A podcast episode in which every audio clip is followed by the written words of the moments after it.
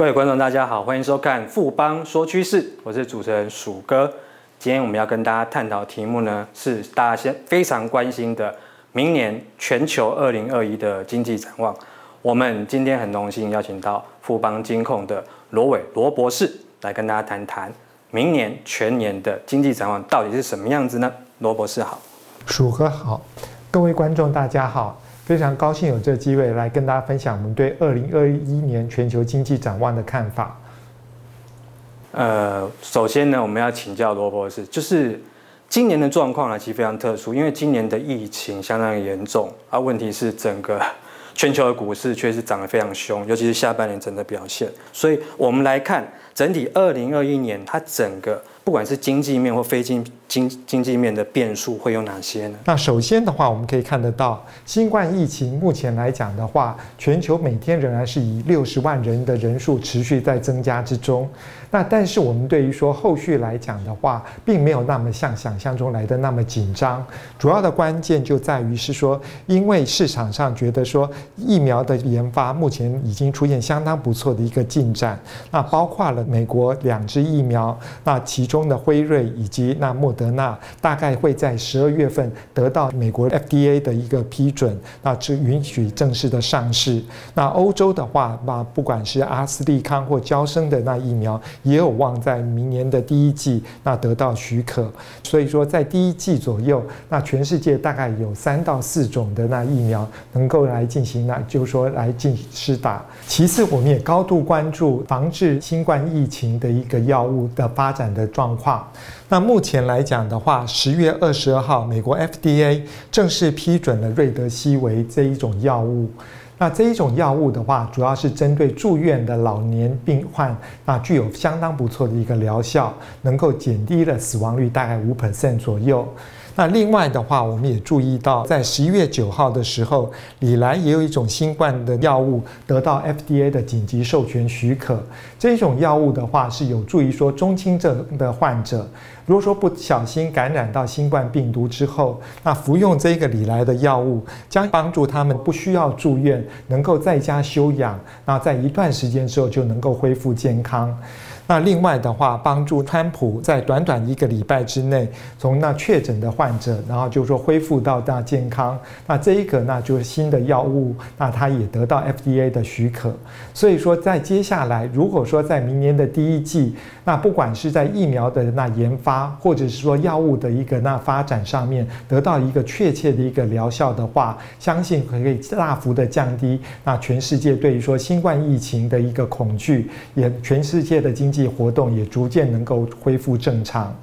那其次的话，我们也在注意美国总统大选这一个结果。那目前来讲的话，大概可以相当的确定，那就是说拜登会正式的获选。那另外的话，美国的国会方面，那共和党那继续会掌控参议院，民主党会掌控众议院。在两党分治的状况之下的话，那原先拜登很多的政策，那市场所高度担忧的部分，那这一部分那可以解除，因为原先在那拜登的主要到政见中间，那他要推出大规模的一个基础建设，那这时候会让那就说美国的财政赤字大幅上升，那美国公债值利率上扬，而联准会为了融通这些巨额的财政赤字，必须要持续的购债，这样有可能会让美元大幅的贬值。那同时，为了填补这庞大的财政赤字，拜登也考虑到说要调高了公司税，同样的也把那个人所得税，那特别是有钱人这一部分，那予以调升。但是在那就是说，在民主党、共和党两党分治的国会之下的话，那要通过类似的法案，相当的不容易。所以说，在这一部分市场上立刻有一个比较正面的一个反应。那另外一方面，在产业政策上。啊，民主党原先希望是说要对于推出相当多的产业政策，那其中特别是在加强对高科技公司的监管。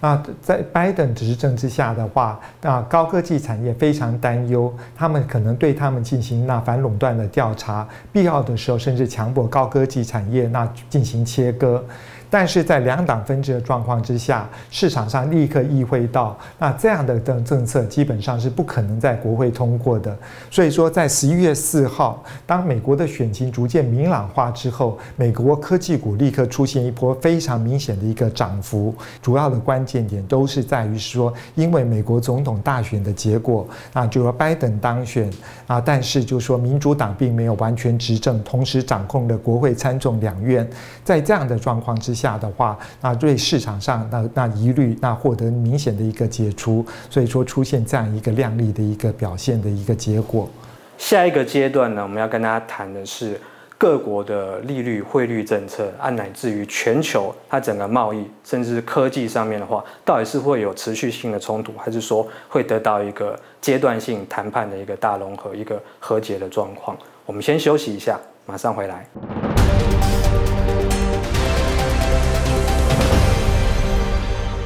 欢迎回到富邦说趋势。我们这个阶段要向罗博士请教的是，接下来在二零二一年，我们各国不管是在利率或者说汇率方面的政策，乃至于全球一个经贸的动态，甚至甚至是之前的科技战，会不会是继续持续下去？还是说，因为美国有一些政权的移转之后的话，所谓的科技战甚至是贸易战会有一些转圜的余地？这一点，我们来请教罗博士。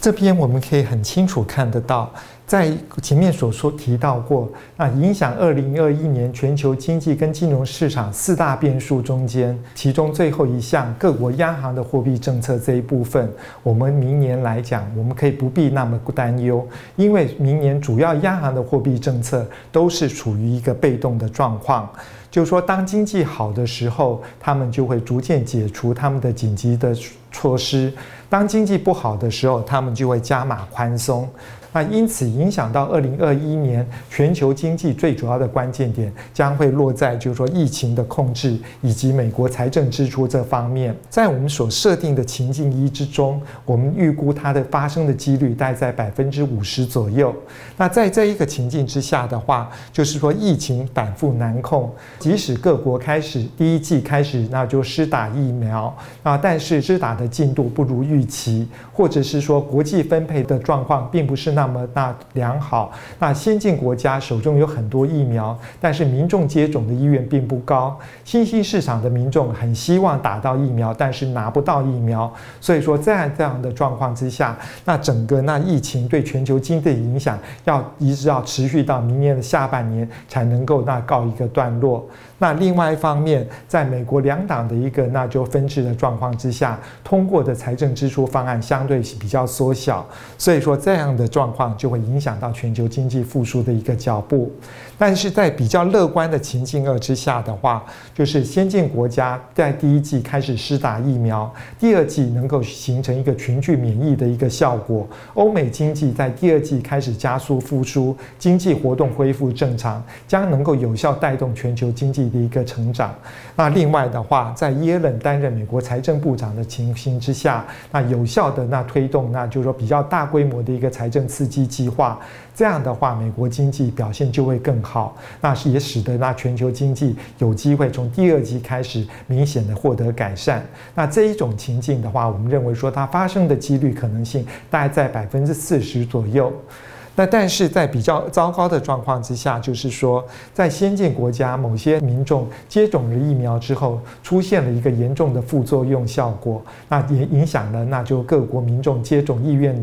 那在这样的状况之下，那新冠疫情对全球的影响，在二零二一年全年持续在笼罩它，在它的乌阴影之下。那同样的，美国的财政支出计划相对上规模比较受限。那这样的状况，那就全球经济成长的速度就会明显的放慢。那我们预估情境三发生的几率大概在百分之十。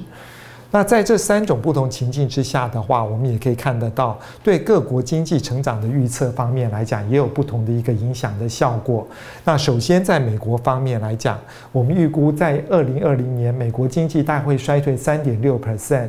那明年的话，那有机会恢复到三点七，那大概就可以达到二零一九年，那就是说疫新冠疫情爆发之前的一个大状况。那但是欧洲跟日本，那虽然说它明年有机会成长加速，那欧元区达到五 percent，日本达到二点三 percent，但是因为在二零二零年，他们经济衰退的幅度都超出预期，所以说在即使在比较加速的状况之下的话，他们仍然没有办法回到二零一九年的水准。那在中国大陆方面，我们预估他们今年大概会成长，那就是说一点八到二点零 percent 左右。那明年的话，它有机会加明显的加速。那主要的关键也就在于是说，第一个在贸易冲突方面逐渐的缓和，因为。就是说，拜登相对上他会透过外交手段来进行贸易谈判，所以说，那中国的企业就不会再笼罩在贸易战什么时候会再次升温，那可能面临到川普在进一步制裁这样的一个威胁之下，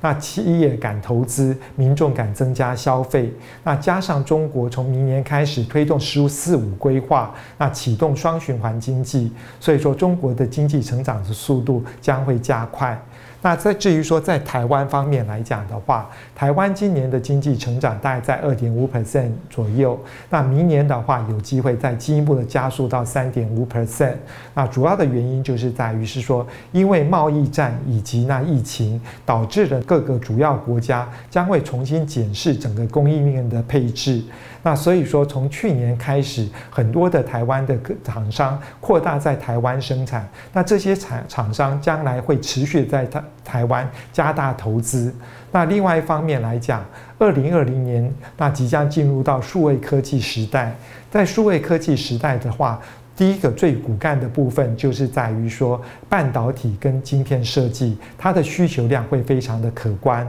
那其次的话，就是对于说啊，云端运算跟大数据分析这里面的话，也非需要非常多的高端伺服器。这对台湾的科技业来讲，将会产生非常大的一个提振效果。啊，所以说在双重加持之下，台湾经济的表现会相当的亮丽。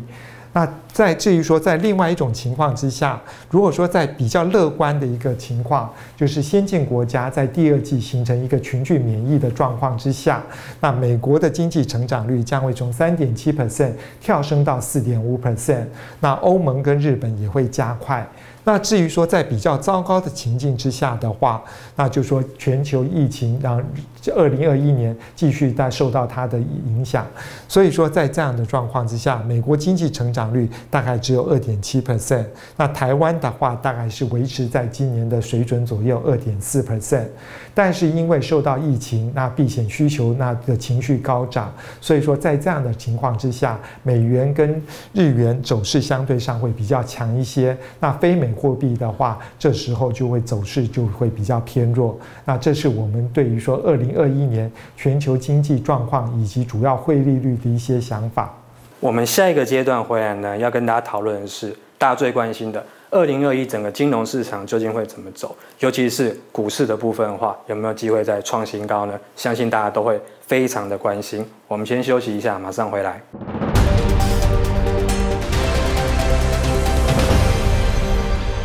欢迎回到富邦说趋势这个阶段呢，要跟大家谈的是大家最关心的二零二一的金融市场的发展，包括股市、汇市、债市，甚至是原物料，究竟会怎么走呢？这个部分我们来请教一下罗博士。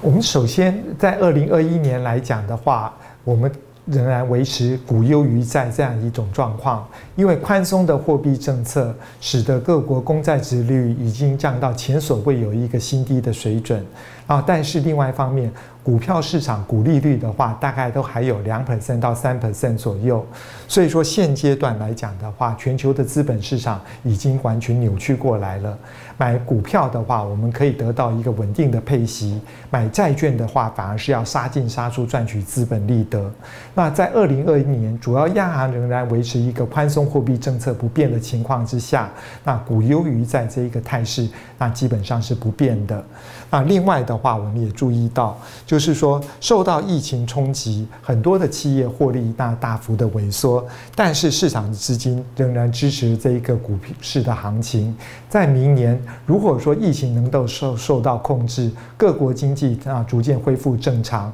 那有很多受到疫情压抑的这些行业，包括了那就是说航空、旅游、酒店、那餐饮这些行业都有机会复苏。所以说，如我一旦要说疫情获得有效的控管，科技股以外的其他类股以及新兴市场将有非常好的一个表现机会。那在另外一方面来讲的话，就是僵尸企业。因为有很多的僵尸企业，特别是在欧美国家，他们受不管是在贸易战或疫情的影响，他们都应该要破产倒闭的。但是因为宽松的货币政策以及各国政府所推动的一个，那就融资担保，使得他们得到续命的资金。那未来，那如果说，那随着疫情的改善，各国的政府的支持政策逐渐告一个段落之后，这些僵尸企业就会露出原形。因此，在投资高收益债或，那就是说公司那投资等级公司在这时候，那对个别公司来讲的话，要特别小心，务必请做好功课。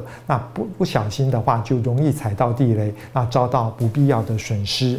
那在原物料市场方面来讲的话，疫情的持续抑制原物料的需求，但是从今年七月部分开始，那不管是那就是说谷物或者说原物料方面，其实都已经出现一波明显的一个那就是说改善。那主要的关键就是说，大家对于说二零二一年全球经济获得改善的预期心理其实是相当强的。那所以我们可以看得到，油跟铁矿砂的价格上涨的幅度已经相当大了。那在未来的话，有可能再进一步的攀升。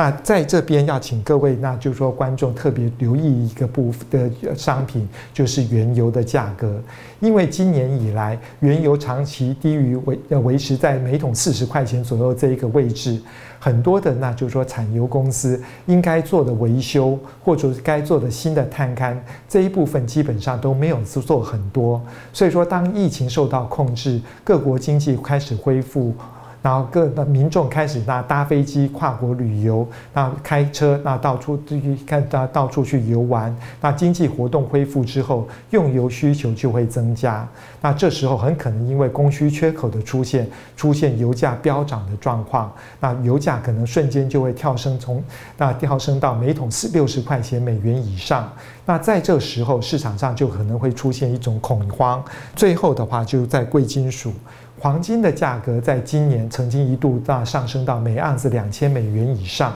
那之后随着疫情的获得好转，那就说它曾经跌到一千七百八十，那最近又出现因为美元走弱，又慢慢的说它出现一个回升的状况。在明年的黄金走势仍然非常的诡谲，因为影响黄金的因素包括了通膨预期，包括了那就是说避险的需求以及美元的走势。那这三个那就说方向基本上是互相影响的。那一旦疫情获得改善，那这时候就是变成避险需求就会下降。那如果说美元这时候又走弱的话，那在是在这样情况之下，就黄金到底会走升呢，还是会走贬？这时候就要看市场当时的反应而才能够确定，所以说这这一部分的话，也是要请各位，那就是说观众稍微留意一下。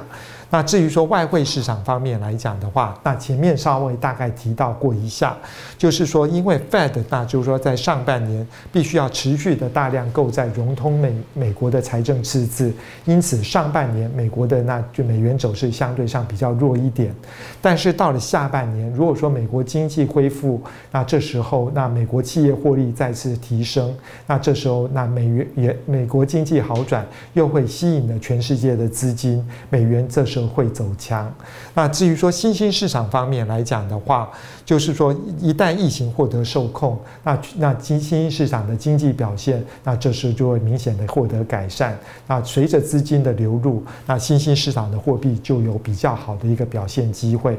那这是我们对于说整个市场呢，对未来的一个主要的一些想法，跟大家分享。经过今天的节目呢，相信各位观众朋友对于二零二一的全球经济展望应该。都已经有更清楚的认识了。我们今天也非常谢谢富邦金控的罗伟罗博士，